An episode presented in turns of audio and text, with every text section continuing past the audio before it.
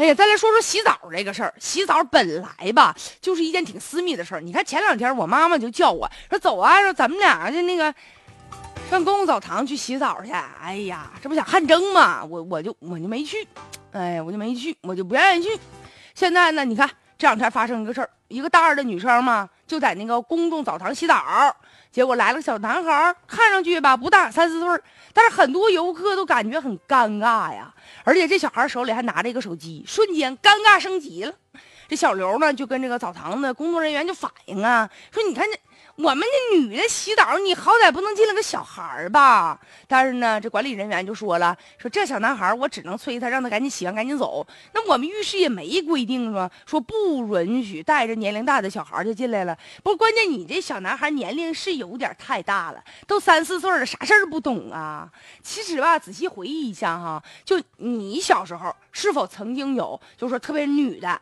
就是在澡堂洗澡的时候，然后呢，突然间被一个嗯嗯另外一个人就带着他们家孩子就进来了，特别小男孩这种经历有没有？有没有？还有一些小男孩哈，就原来我的一些朋友，我们在聊天的时候也追问说，你们小时候有没有被你妈妈带进那个女澡堂呢？完了，有些男孩说，哎呀有，我记着。完了，我们就立马追问说，你说说，你都记得啥？当时那个情景你还记得不？完，大家立马就表示说，哎呀忘了忘了忘了，那岁数太小都忘了。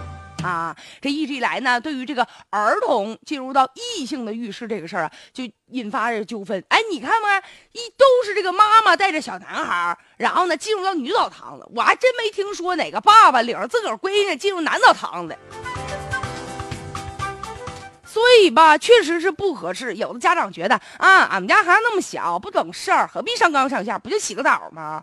但是话又说回来了，四五岁、五六岁的孩子都已经有性认知的能力了。如果父母把孩子就这么领进去，对孩子来说，身体上的这个结构他会充满好奇的，他也会充满幻想的，而且会影响他的这个心理健康的发展，是吧？这小孩进去了，其他阿姨也会指指点点。哼，虽然我不能把你撵出去，但是我用眼神，我白了你，白了你。